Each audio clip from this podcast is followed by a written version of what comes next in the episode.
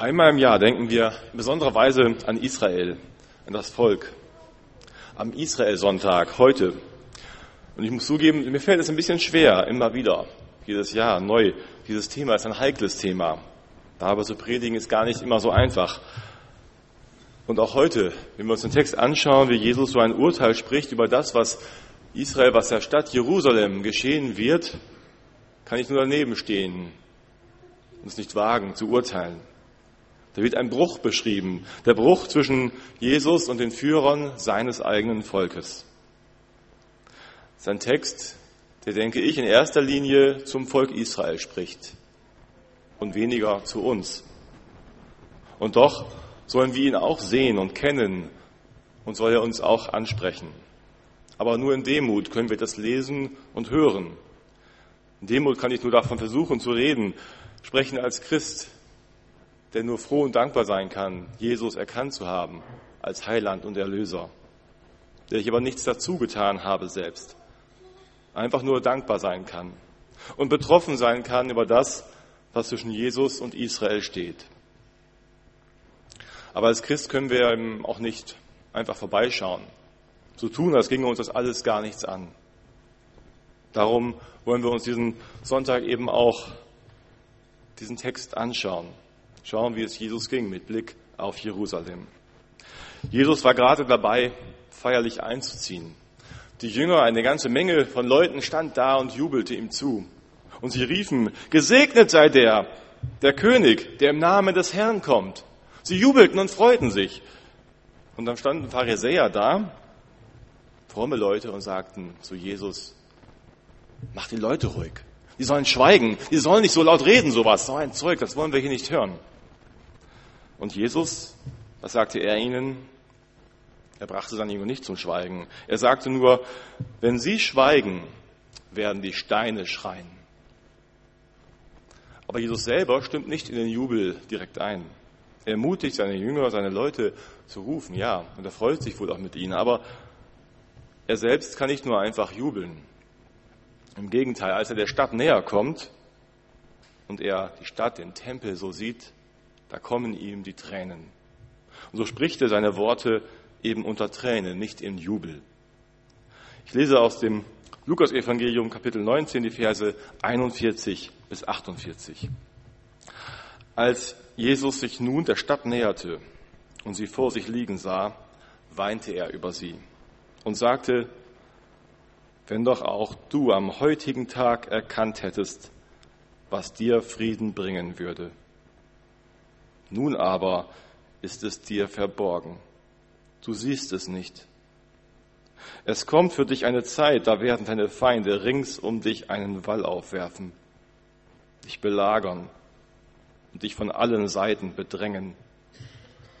Sie werden dich zerstören und deine Kinder, die in dir wohnen, zerschmettern und werden in der ganzen Stadt keinen Stein auf dem anderen lassen, weil du die Zeit in der Gott dir begegnete, nicht erkannt hast. Und Jesus ging in den Tempel und fing an, alle hinauszuweisen, die dort Handel trieben.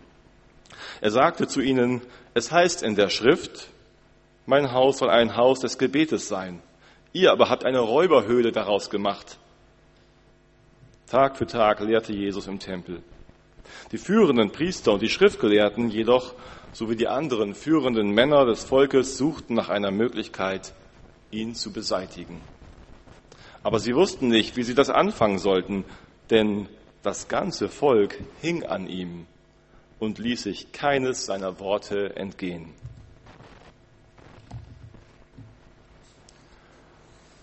Jesus freut sich mit seinen Jüngern, wie sie jubeln, aber er weint. Er weint auch, wenn er Jerusalem sieht. Er schaut auf die Stadt und weint, auf die Stadt Jerusalem, die Stadt des Friedens, die für den Frieden bestimmt ist. Jerusalem, in diesem Salem, da spricht dieses Shalom noch drin, des Friedens. Darum geht es. Die Stadt des Friedens, diese Stadt wird nun keinen Frieden finden mit ihrem Friedensfürsten. Sie wird von Feinden zerstört werden und keinen Frieden finden, bei allen Friedensbemühungen bis heute. Jesus sah das damals. 30 nach Christus ungefähr. Und 70 nach Christus wurde der Tempel zerstört, wurde das Volk vertrieben. Und bis heute sehen wir diese unfriedliche Geschichte um diese Stadt. Wie viel Gewalt, wie viel Hass, wie viel Streit darum ist, wie viel Tod und Feindschaft. Noch immer, bis heute, immer wieder Friedensbemühungen, die gescheitert sind.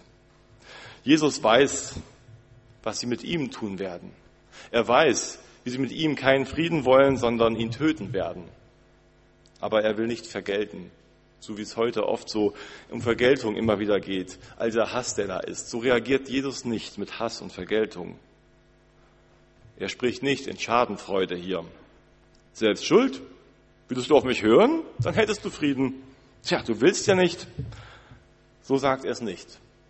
Er sagt es traurig. Es tut ihm leid um Jerusalem.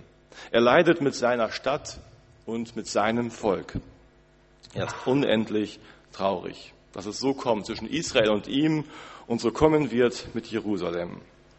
Er ist traurig, weil er Israel, weil er diese Stadt so lieb hat.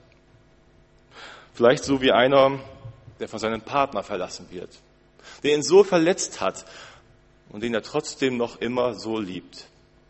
Wo er sieht, wie der Partner einfach weggeht in sein Verderben. Wie er sich selbst ins Unglück stürzt und abzusehen ist, dass das nicht gut ausgehen wird.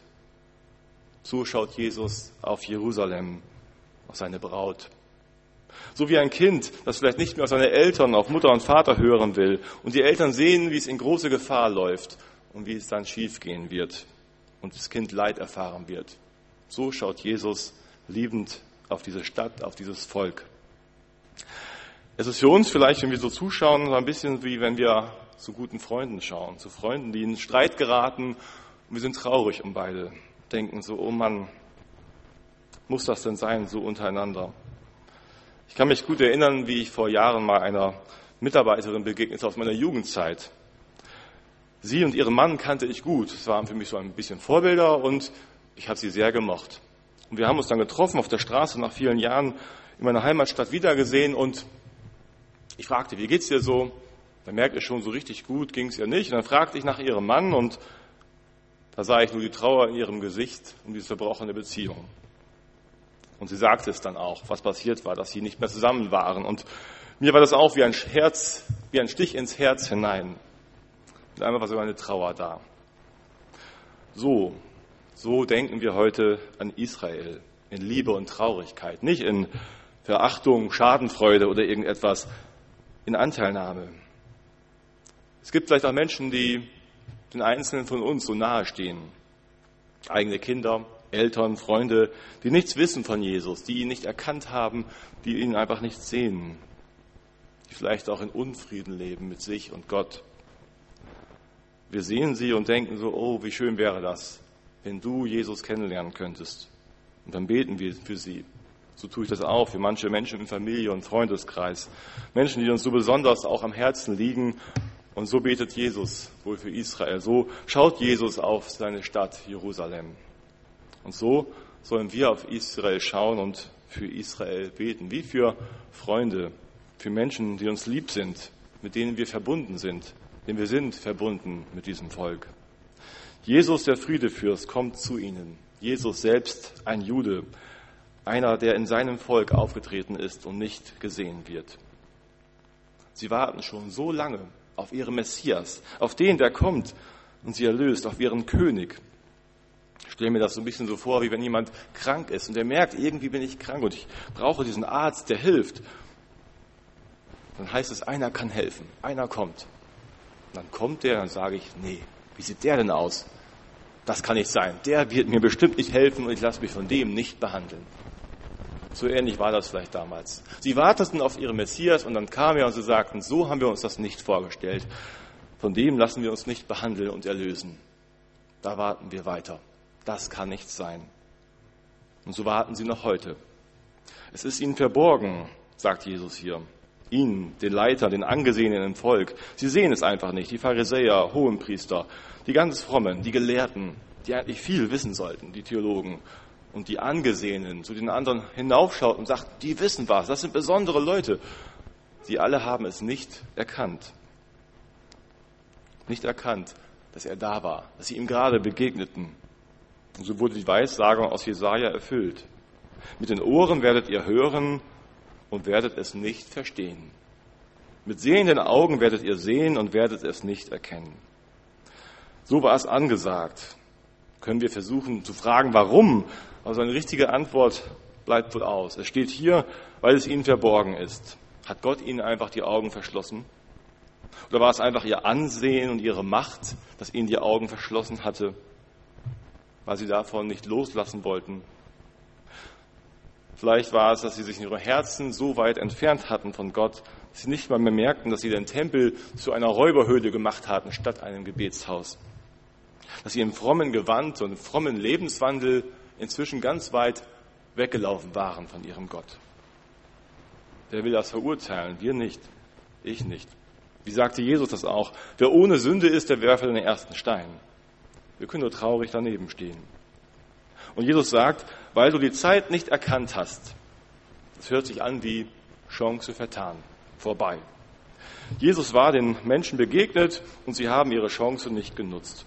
Das können wir aber auch weiter sagen, aber es ist danach noch möglich, dass, dass sie es erkennen, dass ihr Messias schon da ist, dass sie Jesus erkennen. Und es ist ja auch so. Das können wir im Neuen Testament lesen, wie viele Juden zum Glauben kamen, danach noch. Und bis heute ist es so, dass Juden erkennen, der Messias ist schon da. Wir brauchen nicht mehr warten. Hier in Deutschland wächst die Gemeinde der messianischen Juden, so nennen sie sich. Messianische Juden, weil sie den Messias erkannt haben.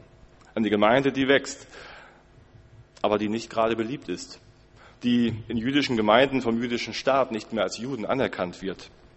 Und unsere evangelische Kirche tut sich auch schwer mit ihnen. Auf den Kirchentag dieses Jahr und auch in den Jahren davor durften alle möglichen Religionen sich präsentieren und etwas sagen zu dem, was sie denken und glauben, aber die messianischen Juden nicht. Sie stören den Dialog. Sie stören das friedliche Miteinander im Gespräch mit dem Judentum. Kirchliche Räume werden verschlossen. Sie dürfen nicht hineinkommen, denn sie wollen ihren Messias bezeugen. Und das ist ein schwieriges Thema. So gibt es also auch heute noch viele Gelehrte und Angesehene, die das irgendwie nicht sehen können, wollen, warum auch immer. Auch Menschen, die ich sehr schätze im Glauben, die ich das sehe, auch in der evangelischen Kirche in Deutschland, die aber irgendwie an dieser Stelle sagen, nein, das geht nicht. Die messianischen Juden sollen das hier nicht bezeugen. Und damit wird verhindert, dass sie den Messias, dass sie Jesus, den Christus, den Messias bezeugen vor ihrem eigenen Volk. Sie tun es trotzdem. Sie finden Wege. Jesus findet Wege. Die Pharisäer wollten damals die Menge zum Schweigen bringen, als die Jünger so laut schrien. Aber Jesus tat das nicht. Er sagte stattdessen, wenn sie schweigen, dann werden die Steine schreien. Und so wird kein Schweigegebot irgendetwas nutzen. Das Evangelium wird weitergetragen in alle Welt und auch zu seinem Volk. Immer wieder neu. Jesus ermutigt seine Jünger, dass sie weiter jubeln dürfen und rufen dürfen. Und glaube, so dürfen wir auch unsere Geschwister, die messianischen Juden, ermutigen. Sprecht weiter von eurem Messias. Redet weiter davon. Bezeugt ihn, dass ihr ihn kennt. Und wenn welche sagen, wir sollen davon schweigen, dann sollen wir uns davon nicht den Mund zubinden lassen. Als Deutsche ist es sicherlich ein sehr, sehr schwieriges Thema. Wir sollten den Mund nicht zu voll nehmen. Aber zumindest doch die unterstützen, die jüdischen Geschwister, die Christus erkannt haben. Sie unterstützen, dass sie den Messias bezeugen. Wenn das nicht mal mehr möglich ist, dann stimmt irgendetwas nicht. Die führenden Männer des Volkes damals wollten Jesus beseitigen. Aber sie konnten es nicht so einfach, denn das Volk war da und hörte Jesus zu. Sie wollten sich keines der Worte entgehen lassen, heißt es da.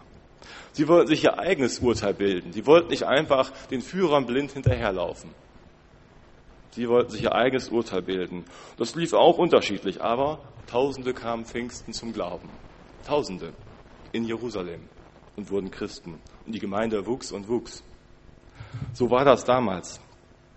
Sie haben sich nicht einfach nur leiten lassen von ihren Leitern, blind hinterhergelaufen, denn Jesus ist der Hirte. Ihm gilt es zu folgen. Leiter, auch Prediger, auch Leute im Vorstand können sich irren, können blind sein. So ist das. Darum ist es wichtig, dass jeder Christ selber hört, was Jesus sagt.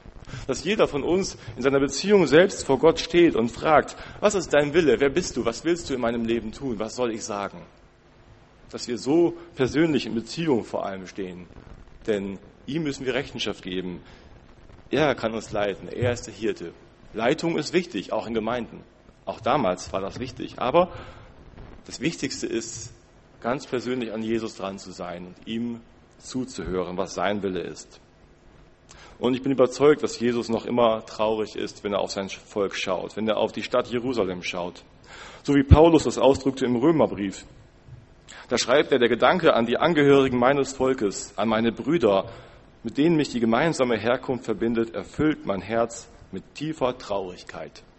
Ihretwegen bin ich in ständiger innerer Not. So beschreibt Paulus das, der selbst Jesus erkannt hat.